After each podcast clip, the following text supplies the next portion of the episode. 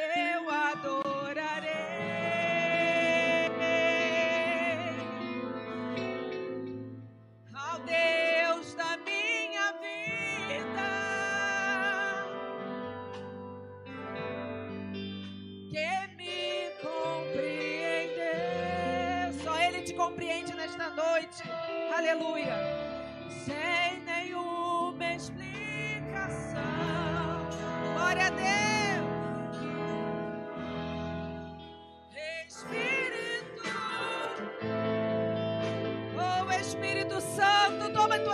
Em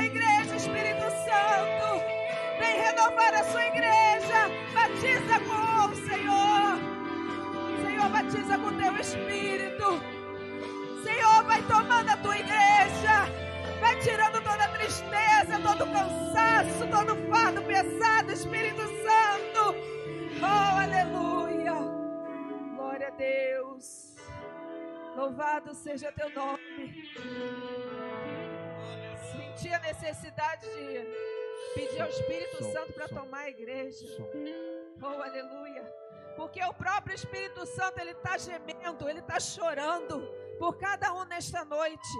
Ele está sabendo, ele sente do seu sofrimento. Ele olha para você, ele sabe o que, que você está sentindo e ele sabe do que você precisa. Você precisa somente do bálsamo, aquele bálsamo no seu coração, para você se alegrar um pouquinho, para você sentir a presença dele, porque às vezes quando a gente está triste, a gente não consegue nem falar com Deus. Quando a gente se sente cansado, fatigado, não consegue nem sequer abrir a boca para orar. Só que nesta noite, o próprio Deus ele diz para você, ele está entrando com providência no seu problema.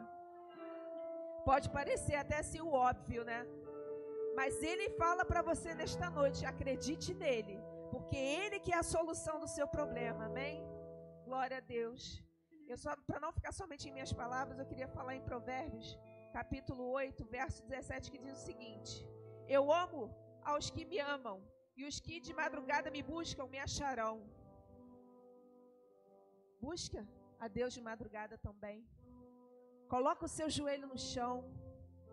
Se rasga na presença dele, porque ninguém vai estar vendo, só o próprio Espírito Santo. E isso dá muito certo, sabe por quê? Porque ele vai colhendo todas as suas lágrimas. O anjo vai colhendo todas as suas lágrimas e vai levando diretamente para o Senhor. Amém? E eu agradeço a Deus a oportunidade, em nome de Jesus. Glória a Deus. Você pode aplaudir ao Senhor? Vem aqui, missionária Gisele. Trazer uma saudação aqui.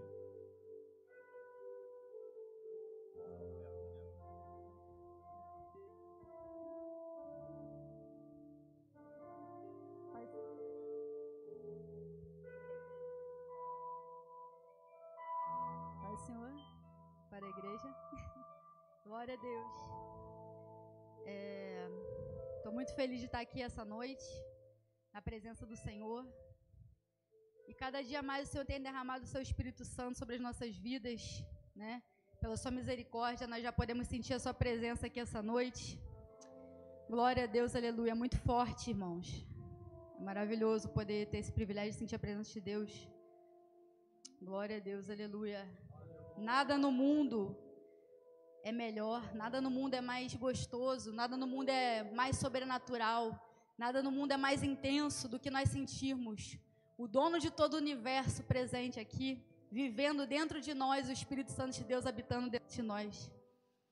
Glória a Deus, aleluia. Queria ler aqui um, uma breve palavra aqui no livro de Ezequiel, capítulo 37, a partir do versículo 1.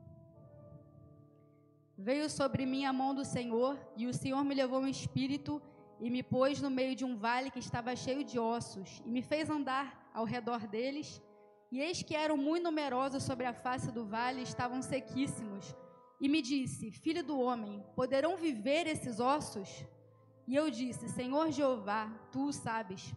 Então me disse: Profetiza sobre estes ossos e dize-lhes: Ossos secos, ouvi a palavra do Senhor. Assim diz o Senhor Jeová a estes ossos: Eis que farei entrar em vós o espírito e vivereis, e porei nervos sobre vós, e farei crescer carne sobre vós e sobre vós estenderei pele, e porei em vós o meu espírito e viverei, e sabereis que eu sou o Senhor. Então profetizei como se me deu ordem, houve ruído enquanto eu profetizava. E eis que se fez um reboliço, e os ossos se juntaram, cada osso ao seu osso. E olhei, e eis que vieram nervos sobre eles, e cresceu a carne, estendeu-se a pele sobre eles, por cima, mas não havia neles o espírito. E ele me disse: Profetiza o espírito, profetiza, ó filho do homem. E diz ao Espírito: Assim diz o Senhor Jeová: Vem dos quatro ventos, ó Espírito, e assopra sobre estes mortos, para que vivam. E profetizei como ele me ordenou, então o Espírito entrou neles, e viveram e se puseram em pé, um exército grande e extremo. Glória a Deus, aleluia. Santo é o nome do Senhor. Talvez você esteja aqui nessa noite se sentindo esse vale de ossos secos. Talvez você se sinta até mesmo inútil, uma pessoa sem nenhuma importância para ninguém, uma pessoa que não tem relevância nenhuma para sua família, para os seus amigos. Talvez você esteja entrou aqui essa noite se sentindo ninguém, se sentindo uma um fruto do acaso, né? Como se a sua existência não tivesse importância alguma. Só que o Senhor quer falar com você essa noite que Ele te ama, como foi dito aqui no livro do, do, profeta Jeremias, Ele te criou com um propósito. Você não veio aqui nesse mundo à toa. Você não está aqui sozinho. Você veio até aqui essa noite porque Ele te atraiu, porque Ele te ama, porque Ele te arrancou de onde você estava, Ele te trouxe com cordas de amor até este lugar. Ele te atraiu para esse lugar porque Ele quer falar contigo, porque Ele quer mudar a sua situação.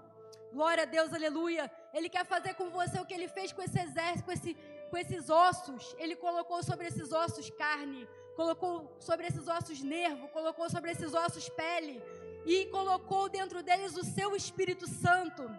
Aleluia, glória a Deus. E então eles se tornaram um grande exército, o exército para fazer a diferença.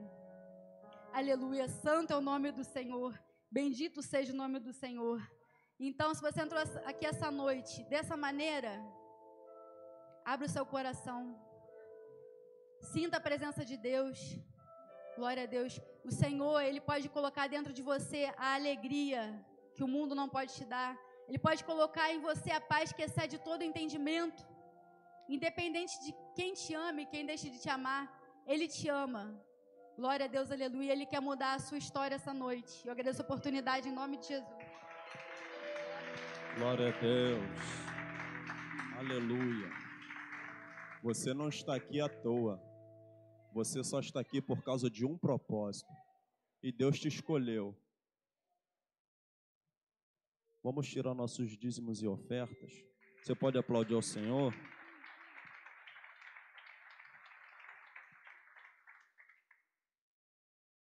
Vamos adorar o Senhor com nossos dízimos e ofertas. Segundo livro, segunda carta aos Coríntios, capítulo 9. Texto muito conhecido por nós. Vou botar aqui na tela, semear.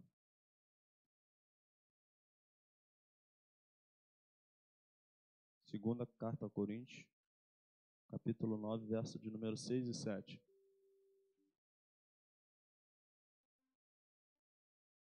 Lemos a boa palavra do Senhor. Digo isto: o que semeia pouco, pouco também se fará.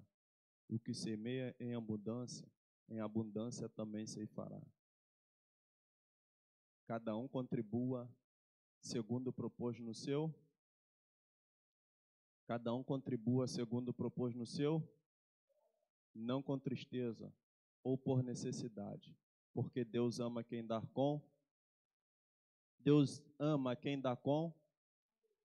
Glória a Deus. Essa é uma passagem muito conhecida por nós, né? E vai nos relatar cada um contribua segundo propôs no seu coração, não com tristeza, mas com alegria. E nós já sabemos que esta obra necessita dos, da, da, de pagar as contas, de pagar a luz, a água, como o pastor Marquinhos aqui falou no domingo aqui, e foi até meio engraçado, mas é uma verdade, que a gente não vai lá no, na Light, dar uma língua estranha para para eles deixar a gente de pagar. E a gente sabe dos gastos, das necessidades, todo mundo sabe, a gente já está acostumado a, a, a, quem vem aqui falar sobre isso. E, e a gente estamos semeando numa boa terra. Quem crê nisso? Que a gente estamos semeando numa boa terra. E certamente não é uma barraganha, mas a gente vai colher aquilo que a gente que a gente o que a gente planta, a gente colhe. E a gente está plantando aqui numa terra boa, numa terra fértil. E certamente nós vamos colher aquilo que nós estamos plantando. Então nessa noite, contribua, oferta, dizima, segundo propôs no seu coração. Lucas, capítulo 21, se eu não me engano, aquela mulher só tinha duas moedas. Ela deu duas moedas. Muitas pessoas tinham muitas e ofertaram muitos. Mas aquela, aquela oferta de duas moedas daquela mulher chamou mais a atenção de Jesus. Porque ela deu todo o seu coração. Ela deu tudo aquilo que tinha. E Jesus se agradou daquela mulher. E nessa noite, você possa ofertar ao Senhor com alegria. De poder estar dizendo: Eu estou ofertando a casa do Senhor, estou semeando na casa do Senhor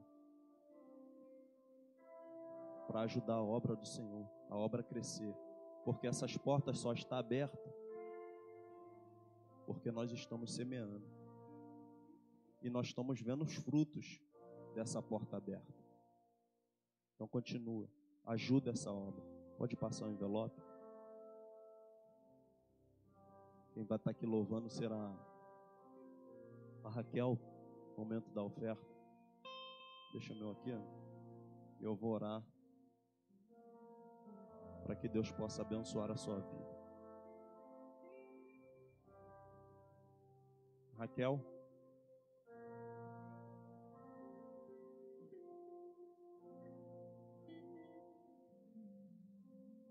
Deus.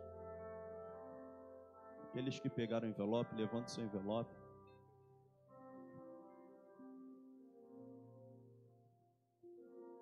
Aqueles que também não têm, levanta sua mão. Porque hoje você não tem, mas amanhã você pode ter. Porque nós acreditamos no poder da oração e acreditamos no que Deus pode fazer a favor da nossa vida. Soberano Deus e eterno Pai. Senhor, nesse momento, mais uma vez, ó Pai, nós te louvamos, nós te bendizemos o teu santo nome, na beleza da tua santidade. Deus, nesse momento eu quero apresentar a Ti os ofertantes, os dizimistas, aqueles que também não têm hoje, Senhor, para te ofertar, para ofertar na sua casa. Deus, eu te apresento toda a tua igreja nas tuas mãos. Senhor, o Senhor é o Deus provedor, o Senhor é o Deus que sustenta, é o Senhor que abre porta para os teus filhos. Que nesta noite, ó meu Senhor, o Senhor possa derramar bênção sobre medida, sobre a vida de cada um aqui nesta noite, Senhor a qual entende, Senhor, que há necessidade da obra do Senhor para crescer. Deus, que nesta noite, Senhor, o Senhor possa prover as necessidades da casa de cada um, que o Senhor possa ser o provedor, o sustento para a vida de cada um aqui nesta noite. Senhor, é o que nós te pedimos e já te agradecemos, ó Pai. Senhor, joga por terra, Senhor, tudo aquilo que tem, Senhor, trancado, amarrado a vida financeira dos teus filhos. Senhor, em nome de Jesus Cristo, nós profetizamos que as portas do, do inferno não prevalecerão contra a tua igreja. Eu abençoo, Senhor, dizimistas ofertantes e aqueles que não puderam ofertar nesta noite, mas que o Senhor possa abrir a porta para os teus filhos no nome de Jesus. Amém. Só dá uma igreja com a parte do Senhor, amém? Vamos louvar ao Senhor. Aleluia.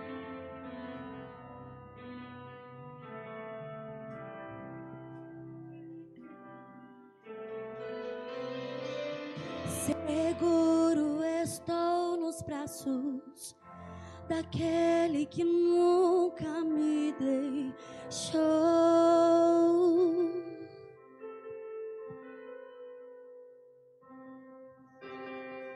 Seu amor perfeito sempre esteve repousado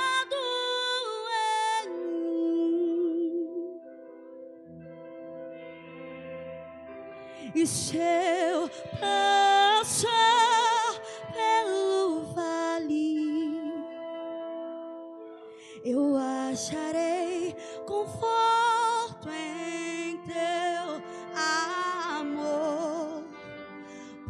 pois eu sei que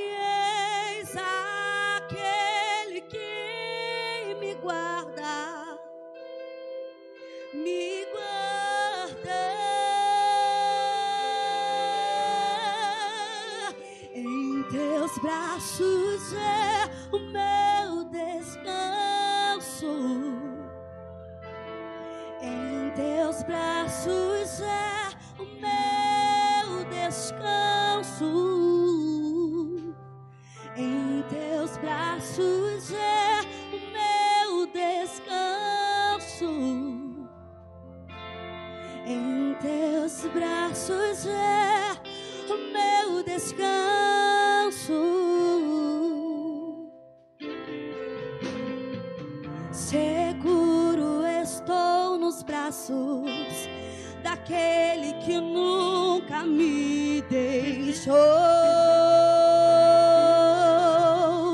Hum, seu amor perfeito sempre esteve mim. E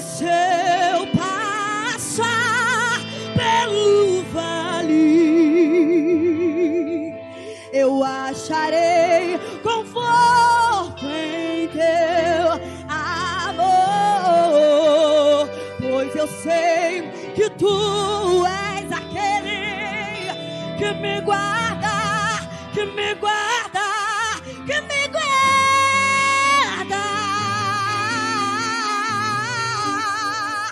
Em teus braços é o meu, tu és o meu descanso.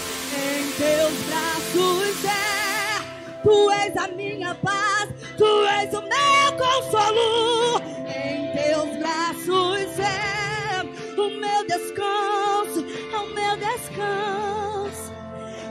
Teus braços é o meu descanso.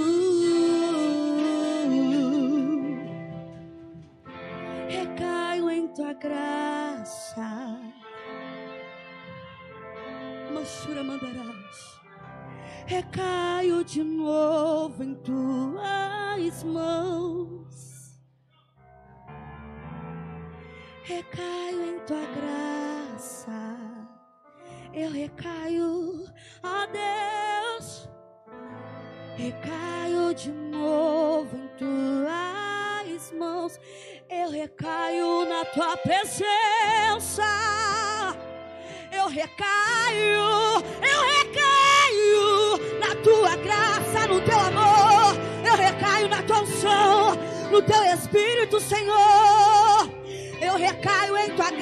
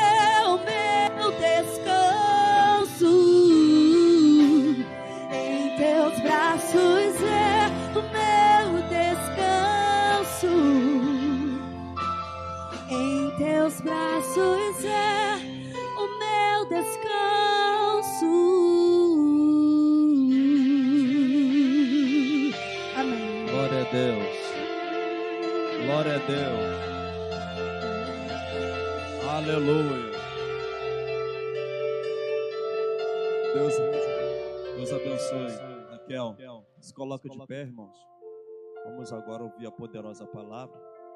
Pastor Rodrigo falou que era para me dar ele 8h20. 8h19, graças a Deus.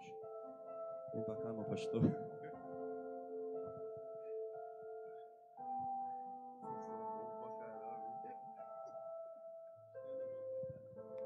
Estenda a mão para cá, irmãos. Quem quer ouvir a boa palavra do Senhor? Bendito Deus e eterno Pai. Senhor, nos alegramos diante da tua presença, ó Pai. Senhor, nesse momento, ó Deus, nós queremos colocar a vida do teu filho, teu servo, pastor Rodrigo, nas tuas mãos, a qual está, Senhor, incumbido nesta noite de trazer a tua poderosa palavra. Deus, que nesta noite o Senhor possa usá-lo, teu filho, de uma forma sobrenatural. Senhor, que nós possamos ouvir aquilo que o Senhor tem para nós nesta noite. Senhor, enquanto ele estiver aqui, Senhor, ministrando a tua palavra, ó Deus, cuida, Senhor, da vida do teu filho, da família, da casa. Ó Senhor, que o Senhor possa ser, ó Pai, o centro, Senhor, do querer, do teu querer. Senhor, em nome de Jesus Cristo, nós te pedimos nesta noite, ó Pai, usa teu filho, Senhor, como forte nas tuas mãos, com poder e graça nesta noite. É o que nós te pedimos, ó Pai, e já te agradecemos no nome santo de Jesus. Meus irmãos, a paz do Senhor. Glória a Deus, quem está alegre com Jesus. Maravilha. Às vezes a gente está na luta, na prova, na bênção, na vitória, mas em todo momento a gente tem que glorificar o nosso Deus. Amém? Amém? Querido, abra sua, sua Bíblia, comigo em Jeremias, capítulo 18 uma palavra bem conhecida.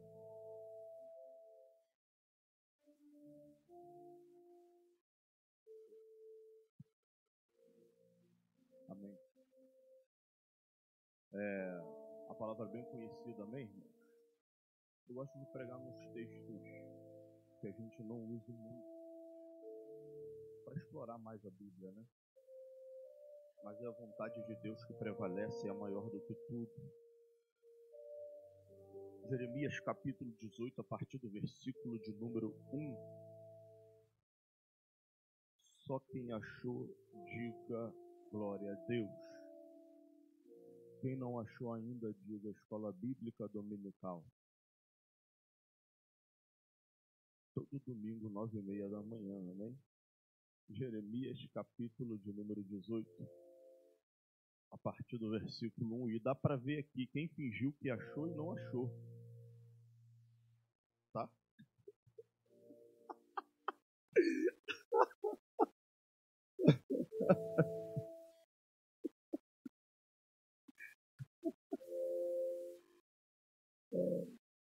Obrigado, meu querido. Oh, glória.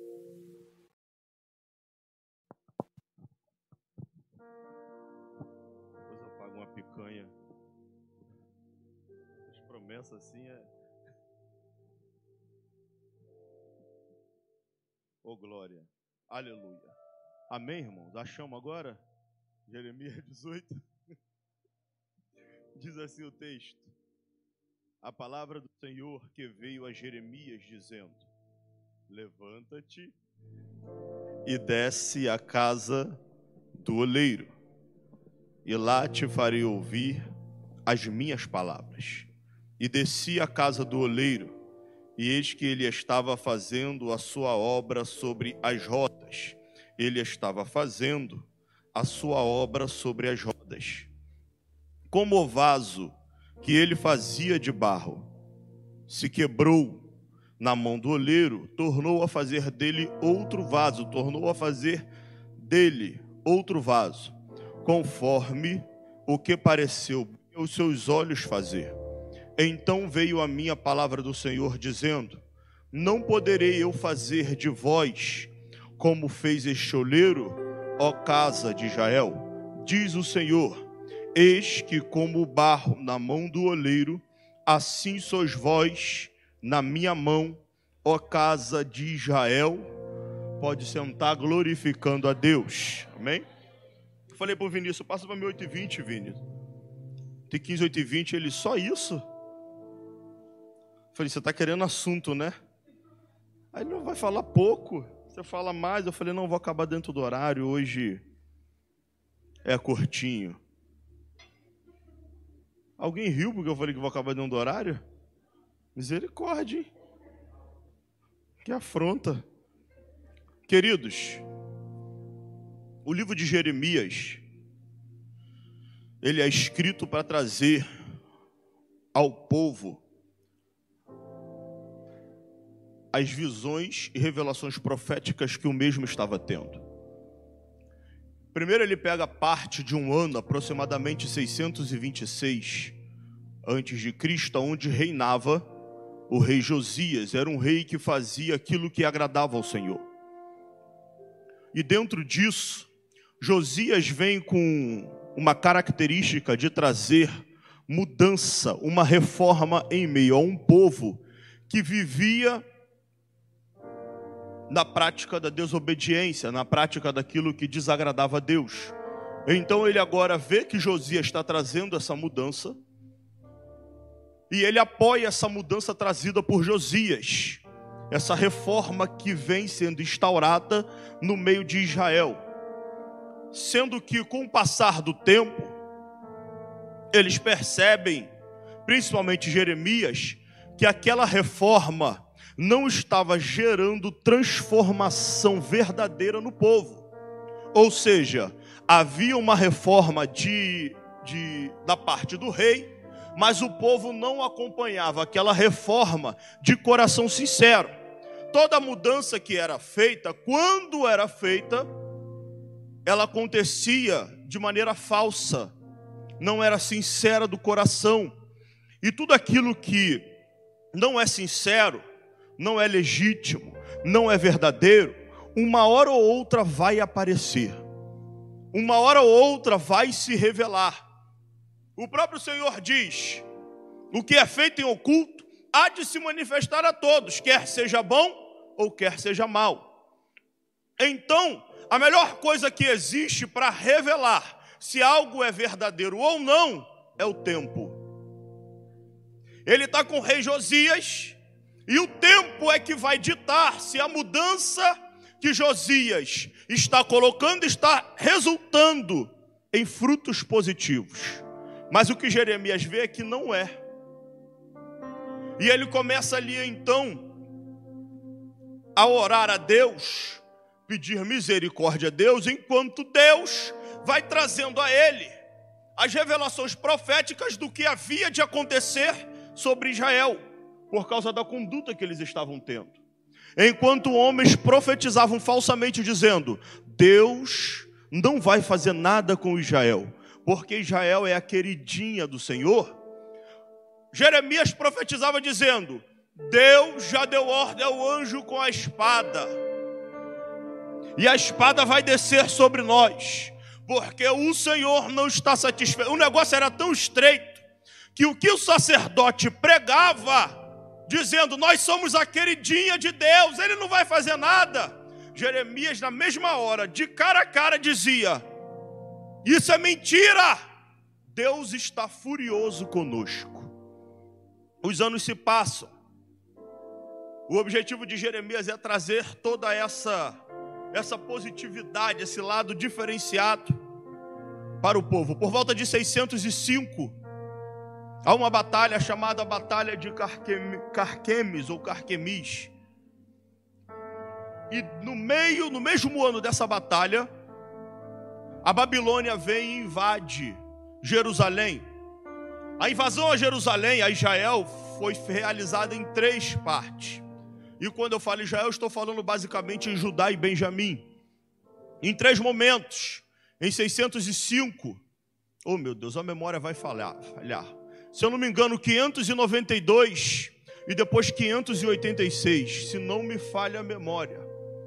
E daí são três os momentos. E o primeiro momento ele leva aqueles que são preciosos para trabalhar no reino. Segundo momento, cerca de 10 mil cativos. E no terceiro momento, eles vêm para detonar com tudo, destruir templo, tacar fogo, começar a matança e assim vai. O povo agora vai parar no cativeiro babilônico. Vai para onde? Isso. E enquanto eles estão lá, Jeremias está intercedendo. Repita comigo: intercedendo. Jeremias intercede a primeira e Deus diz: Não ore por este povo, porque este povo não é meu. Irmãos, o negócio era tão terrível que Deus dizia que o povo não era mais dele. Mas não foi Deus que rejeitou o povo, mas o povo que virou as costas para o Senhor. Deus não falou que o povo não era dele porque ele tinha o desejo de abandonar, mas porque foi o povo que se distanciou de Deus. O interessante é que todas as vezes que nós nos sentimos fracos, desanimados, entristecidos, como se Deus estivesse longe de nós, não somos nós, perdão, não é Deus que se afasta de nós, mas nós que nos afastamos dele. Ele continua no mesmo lugar. A parábola do filho pródigo vai dizer isso: o pai está no mesmo lugar, quem sai é o filho. E quando o filho resolve retornar, o pai está de braços abertos para ele. Entenda. Jeremias para de orar? Não. Jeremias ora pela segunda vez. Deus diz para ele: Não ore por este povo, porque este povo não é meu. Jeremias ora pela terceira vez. Aí Deus diz: Jeremias, ainda que Moisés e Samuel, abre parênteses, dois dos maiores intercessores do Antigo Testamento, fecha parênteses, voltassem a viver e orassem por esse povo, eu não os ouviria. Eu teria parado. Moisés, precisa nem falar de Samuel também não. Moisés e Samuel, se ele orasse, eu, não, eu pararia. Jeremias ora mais uma vez. E quando Jeremias ora a quarta vez, Deus fala com Jeremias dizendo: é só uma fase, é só um tempo é só a peneira para separar a pedra da areia, o bom ruim. E lá na frente tudo vai ser restaurado. Lembra? Acabou de falar aqui, Ezequiel 37. Ossos sequíssimos, separados. Mas eis que Deus faz um reboliço. E reboliço para trazer edificação. É só Deus que faz. E junta cada osso ao seu osso. Não, não juntou o úmero com a tíbia. Não juntou, oh, glória, um osso errado com o outro. Juntou cada osso ao seu osso de maneira correta. Vou levantar um exército de pé. Quando Ezequiel olha, ele fala: são ossos sequíssimos. Não tem, não tem esperança de nada em ossos sequíssimos. Poderão reviver? Tu sabes. Tu que tem o poder. Tu que pode fazer. A essência para fazer esse negócio voltar. Então profetiza. Aí ele fala: ossos secos, ouvi a voz do Senhor. Aí começa o reboliço. Interessante que todo reboliço, às vezes, que acontece na vizinhança é para dar briga. Todo reboliço que acontece, às vezes, às vezes no trabalho é para dar separação. Todo reboliço que acontece aqui, ali, sabe? Mas o de Deus não. O reboliço de Deus é para colocar tudo. Ei, que tem coisa que nós estamos passando que parece que é o diabo, mas é Deus para fazer tudo voltar no seu devido lugar. O vento está soprando e a gente pensa, é Satanás. E é Deus. Porque quando Elias estava dentro da caverna, primeiro veio um terremoto. Não era Deus. Depois veio o fogo, não era Deus. Aí veio uma brisa suave, era Deus. Deus tem as suas maneiras de trabalhar. Ele trabalha da maneira que atende a nossa necessidade no momento. Se hoje tu precisa de brisa, ele vai te dar uma brisa. De repente você quer uma brisa, mas é necessário um reboliço. De repente você quer paz, mas é necessário algo se mover na terra para acontecer um milagre na tua vida. Entenda: nem todo vento, nem toda luta, nem todo mar revolto é sinal de que o barco foi abandonado. Só quer dizer que ele está ensinando, preparando e trabalhando em alguma coisa. Fica tranquilo. Aquieta o teu coração. Aquieta o teu coração. Às vezes o nosso coração está mais agitado que o mar que nos cerca. Aquieta o teu coração. Mas eu não estou vendo Deus agir, espera nele. Eu não estou vendo Deus falar, espera nele. Mas Deus não se manifestou há tanto tempo que eu oro. Espera mais um pouquinho, mas espera nele. Espera no Senhor. A palavra hoje é arroz com feijão simples. Não tem. Espera em Deus. Às vezes a gente está agoniado, quer ir aqui, quer botar a mão do outro lado, quer ir aqui. Espera em Deus. Tem coisa que você tem que. Tem dia que ele vai mandar, age. E tem dia que ele vai falar, espera. Tem dia que é melhor ficar no sinal vermelho do que bater no cruzamento. Espera. Espera em Deus. Espera a resposta. Espera Ele dar a direção não se precipite pelas suas emoções. Eu estou triste demais. Não tome decisão na raiva, na tristeza, nem na alegria. Tome decisão com a mente no lugar, com a mente esperando em Deus. Espera um pouco. O povo estava diante dessa situação e ele fala. Eu vou restaurar Israel, fica tranquilo, Jeremias. E ele fala várias coisas com Jeremias. Ele fala coisas proféticas acerca de Israel. E acerca de, se não me engano, outras nove nações. Ele fala, na maioria das vezes, coisas que iriam acontecer a Israel de maneira negativa, ruim, de destruição, porque era necessário. Mas ele também fala de momentos em que Israel seria levantado novamente. No capítulo 18, Deus vai mostrar para Jeremias que ele tem o domínio, que ele é zeloso e ainda olha pelo seu povo, mesmo o povo estando em desobediência. Eu vou repetir, não vou repetir para você dar glória, não, vou repetir para fixar, amém? É porque às vezes eu vou repetir você não entendeu. Claro que entendeu. Às vezes o povo está mastigando, né? Primeiro, ele está falando no capítulo 18: entenda, eu ainda estou no domínio. Mesmo que o vaso tenha se quebrado, eu tenho domínio.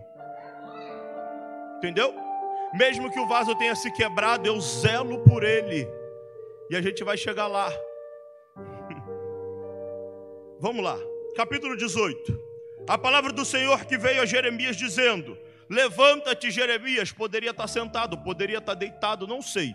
Ele falou: Levanta-te e desce a casa do olheiro. Nós já conhecemos muito bem quando fala é necessário descer, irmão. Irmão tem que descer. E eu poderia repetir aqui, mas não é o foco que Deus está querendo nos levar hoje. Amém? Que tem que descer, nós sabemos. Que tem dia que temos que ficar de pé, nós sabemos. Aliás, todo dia para o crente se colocar de pé e se posicionar como guerreiro na batalha. Mesmo chorando, se posicione como guerreiro na batalha. Eu estou aqui na direção e revelação de Deus, tá bom? Não se preocupa, não. Mesmo o negócio estando tudo ruim, se posicione como guerreiro na batalha. Estão dizendo que a batalha foi vencida do outro lado, não me interessa. Eu vou continuar com a espada na mão e aguardando o meu inimigo. Por 40 anos, um gigante, 40 dias, um gigante ficou ameaçando uma nação inteira. Não tinha homem que descesse para lutar com ele. Até que veio um menino que pastoreava ovelha para levar comida e roupa para os seus irmãos. E ele ouve um grito de um gigante. E ele diz: O que está acontecendo aí? Ele está falando, mas quem é ele para afrontar o exército do Deus vivo? O problema não é o exército, não é Israel, o problema é o Deus vivo. Quem é ele para afrontar o exército do Deus vivo? Não, eu vou na batalha, bota minha roupa, tua roupa não serve. Eu tenho que ir com a minha, cada um tem uma veste de batalha. Não ande com a veste do outro, ande com a sua veste que Deus colocou sobre você. Ele vai para a batalha, quando ele chega na batalha, ele fala: Tu vês a mim com escudo, com lança, com espada espada, mas eu vou a ti, em nome do Senhor dos Exércitos. Eu não estou indo com alforge, a pedra é só um instrumento. Eu estou indo e sou vitorioso, porque eu estou indo em nome do Senhor dos Exércitos. Ele gira, ele gira funda, acerta a testa, o gigante cai, pega a espada, corta a cabeça. Israel é vitorioso e o nome do Senhor é exaltado. Por quê? Porque é necessário estarmos de pé no dia da batalha batalha.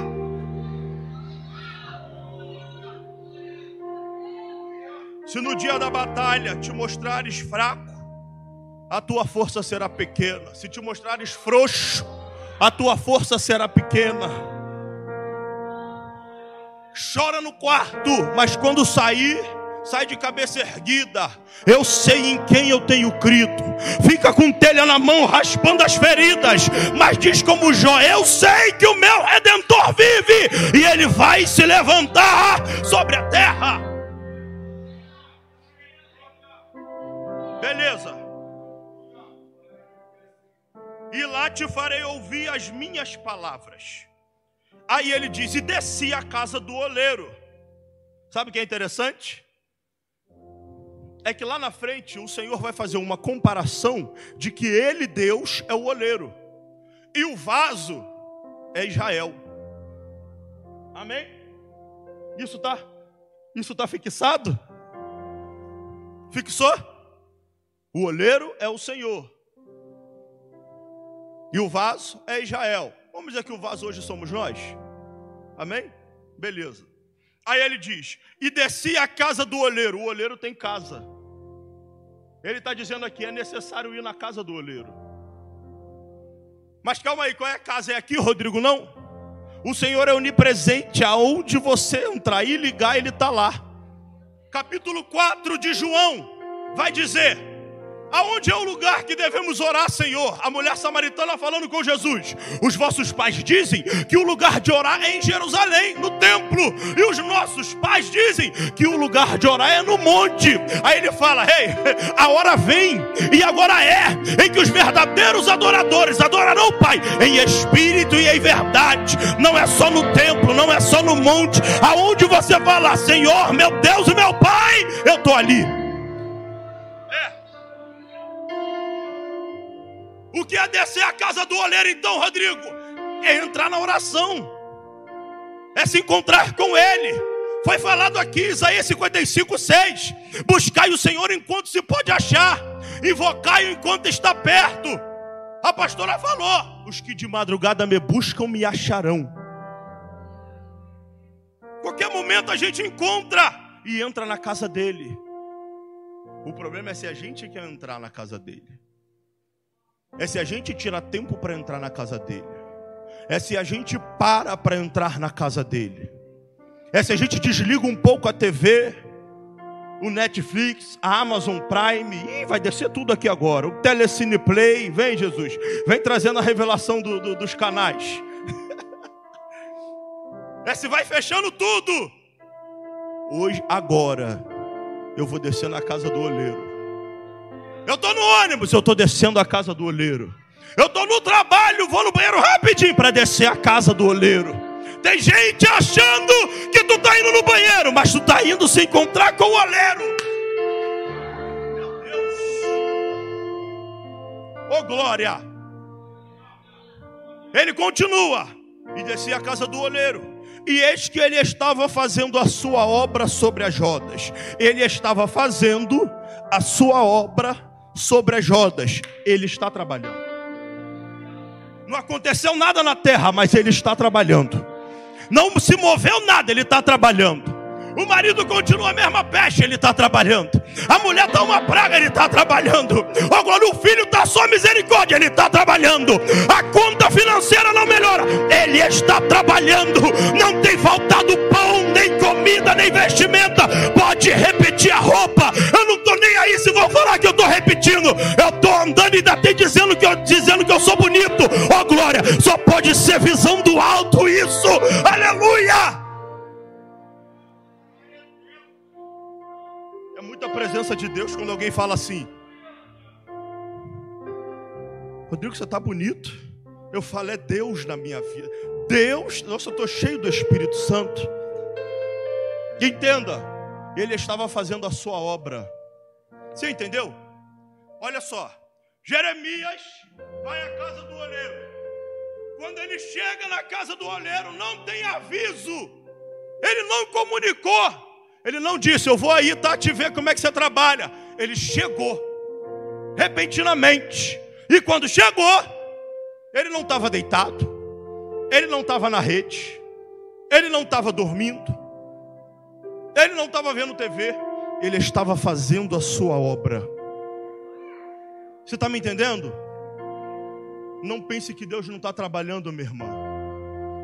Meu ô varão, Deus está trabalhando. Jesus falou: Eu não cesso de trabalhar e o meu pai também não. Ele está trabalhando. Ele está trabalhando. José está caminhando para o Egito e Deus está trabalhando. Os irmãos pensaram: estamos nos livrando de José governar nossa casa, porque daqui a pouco o pai morre e ele vai assumir a casa, porque ele já é tratado como primogênito. Não vamos permitir isso. Manda José embora e vende como escravo. Eles só estavam contribuindo para o propósito de Deus na vida de José, para trabalhar. Entenda: o fato de ser vendido como escravo era Deus trabalhando, o fato de virar escravo na casa de Potifar era Deus trabalhando. O fato de ser acusado injustamente de estupro era Deus trabalhando. Ficar numa prisão e ser esquecido era Deus trabalhando. Mas quando o Faraó sonhou e o homem disse: Tem um homem na prisão que revela sonho, era Deus trabalhando. Quando ele sai da prisão e se apresenta a Faraó, era Deus trabalhando. Quando ele revela o sonho e é levantado como governador, era Deus trabalhando entenda, querido. O trabalhar de Deus não vai ser só vitória. Para chegar na vitória, tem que passar por um tempo de aprendizado, crescimento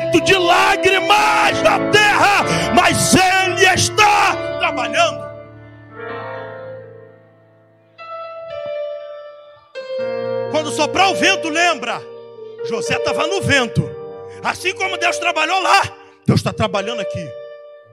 É o trabalhar de Deus. Que a gente pensa que em Deus é só vitória. É só agora é só vitória. Agora é só vitória.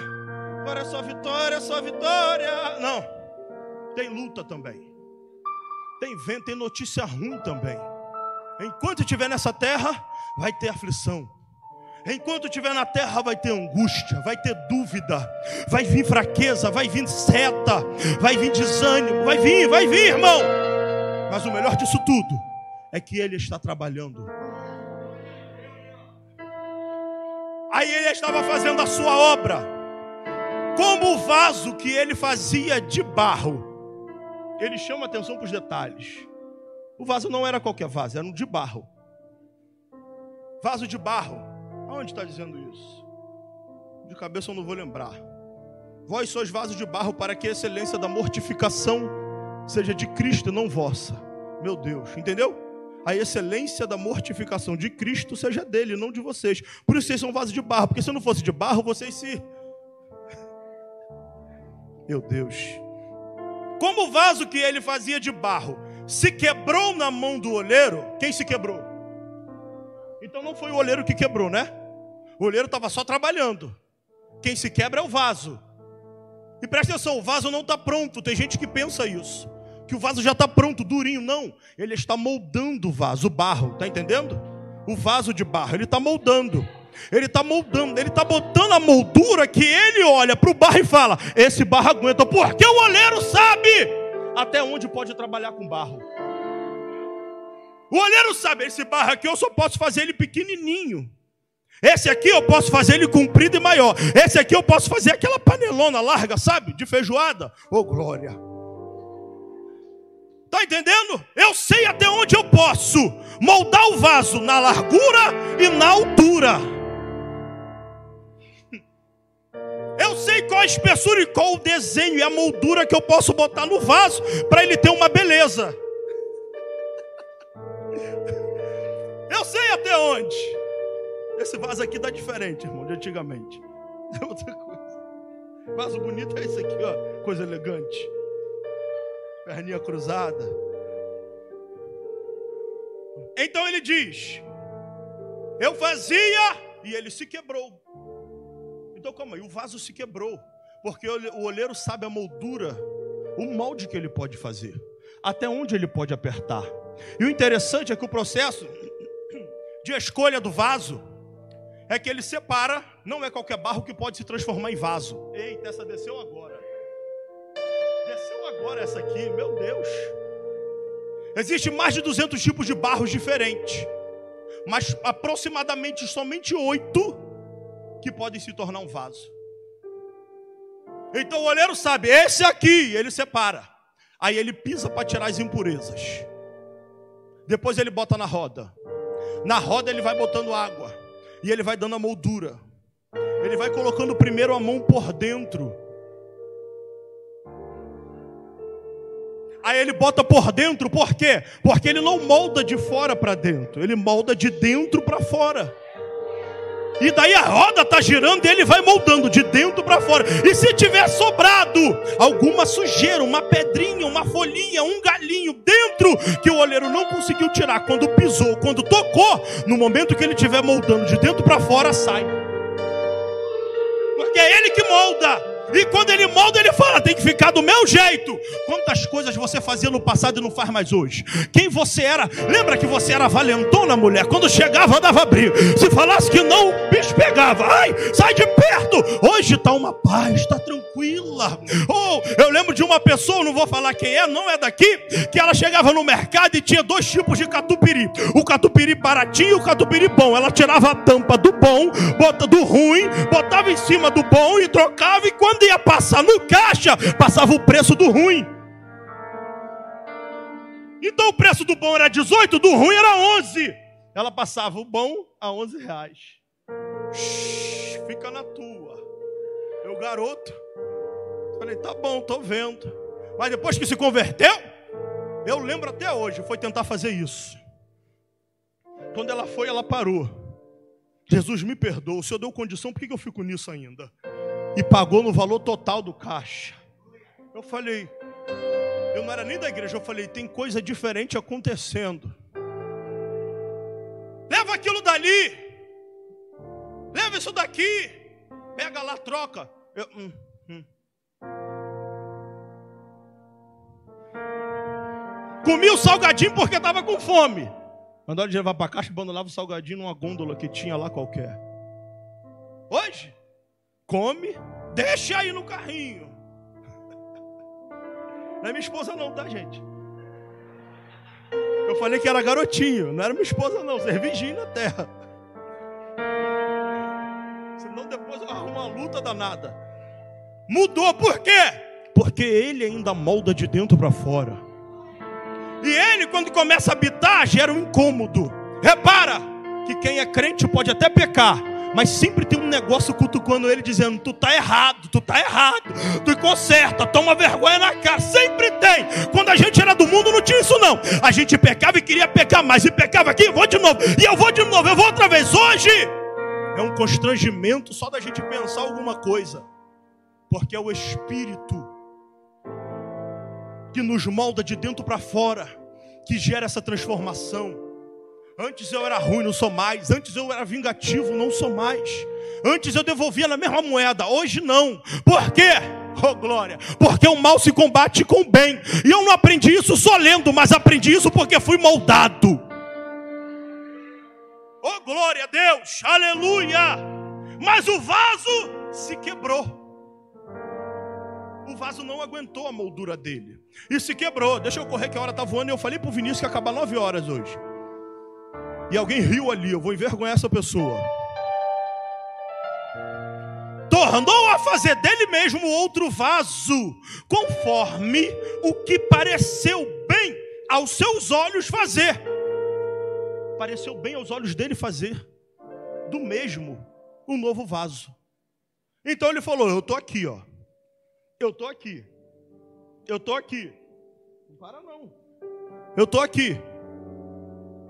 Quebrou. Ah, droga. Joguei fora, vou pegar o outro barro. Não. Não. Ele pega do mesmo. Vamos de novo. Amassa.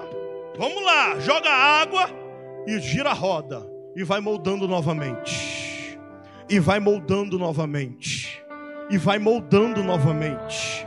Olha só que interessante. Ele começa a fazer do mesmo barro, conforme pareceu bem aos seus orei. Ele está dizendo: para mim é conveniente fazer do mesmo.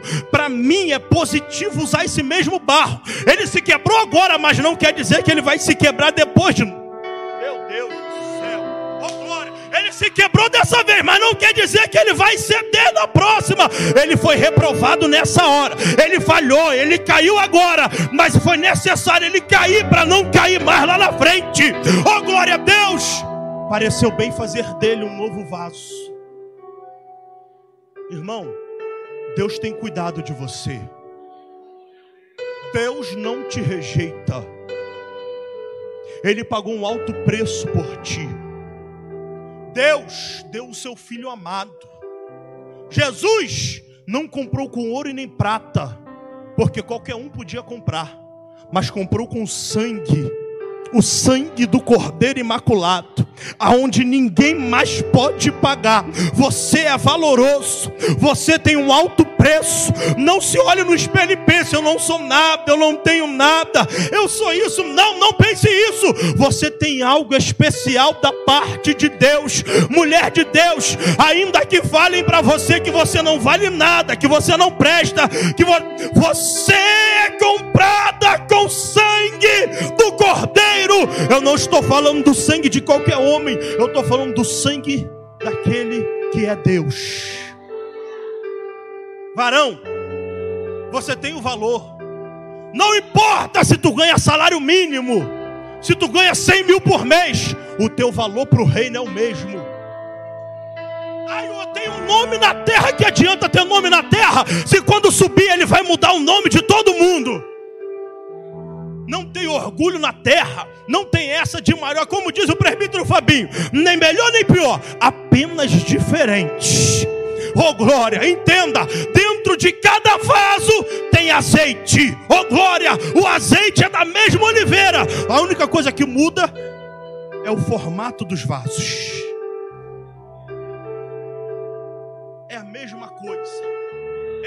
Mesmo valor. Oh glória a Deus, aleluia. Daí ele diz: Fiz, então veio a minha palavra do Senhor.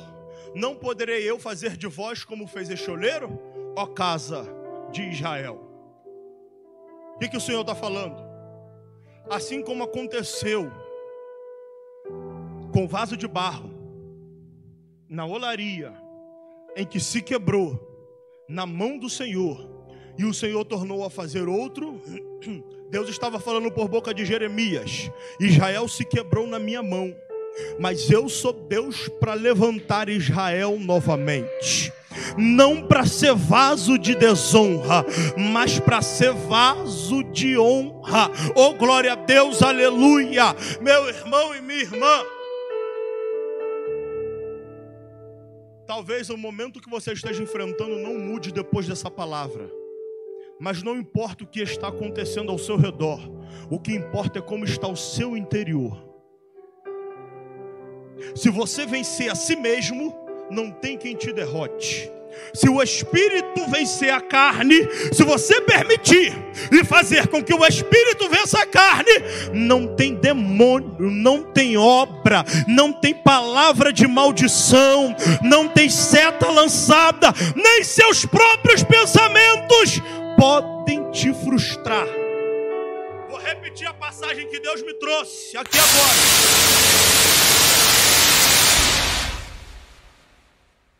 A glória a Deus, isso. Sempre aconteceu um negócio assim, igreja pentecostal da glória a Deus. Vou repetir algo que Deus trouxe à minha mente. Deus falou para Jeremias: não ore. Já que é Deus falando, eu não vou orar. Mas o interior de Jeremias estava tão dedicado em interceder pelo povo que ele não cessa de orar. Sabe o que é interessante?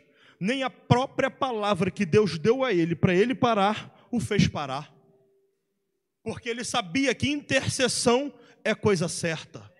Intercessão não pode parar. Intercessão tem que sempre existir. Intercessão não pode cessar. Oh glória a Deus, intercessão tem que continuar. Porque na primeira Deus falou para, na segunda Deus falou para, na terceira, se Moisés e Samuel vier, eu não faria. Na quarta, eu vou renovar o povo e vou botar de pé novamente. Fica de pé comigo. Olha a hora. Quem riu?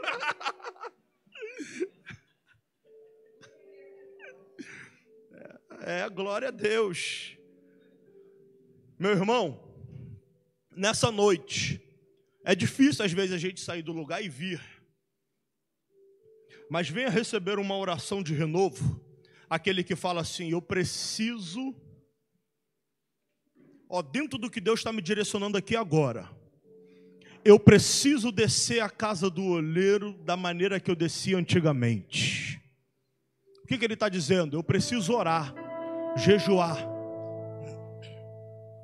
meditar na palavra, me dedicar como eu me dedicava antigamente ao Senhor. E eu não tenho conseguido. Vem à frente que nós, a igreja, vamos orar. Segundo, oh glória a Deus, eu estou me sentindo quebrado, como o vaso que se quebrou na mão dele. Eu estou bem, eu estou orando e tem fogo, eu estou pregando e tem um som, eu estou cantando está maravilhoso, mas o meu interior está despedaçado. Como assim? Pode isso, Rodrigo? Deus é que faz tudo, irmão. Não me questiona, mas uma coisa é verdade: tem dia que a gente faz a obra, mas aqui está tudo quebrado. Vem à frente Deus vai juntar tudo.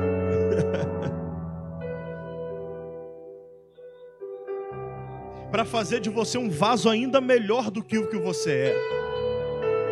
O quebrar, irmão, eu não estou fazendo aqui alusão a pecado, eu estou fazendo alusão de sentimento, de como eu estou me sentindo.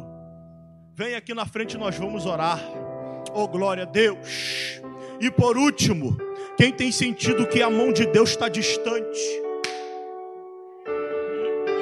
Eu nunca mais senti a mão de Deus. Eu nunca mais senti aquela glória. Eu nunca mais senti aquela presença. Eu nunca mais fui tocado por Deus como era tocado. Eu nunca mais entrei no mistério, no bailar com Deus. Eu quero sentir de novo aquela glória, aquele mover, aquele toque do Espírito em mim que faz tempo que eu não sinto. Vem aqui à frente, nós vamos orar. Oh glória, vem aqui, nós vamos orar. Deus, aleluia. Os pastores podem pegar o óleo, glória a Deus, e nós vamos estar orando, aleluia, glória a Jesus, aleluia, glória a Jesus, Espírito Santo de Deus.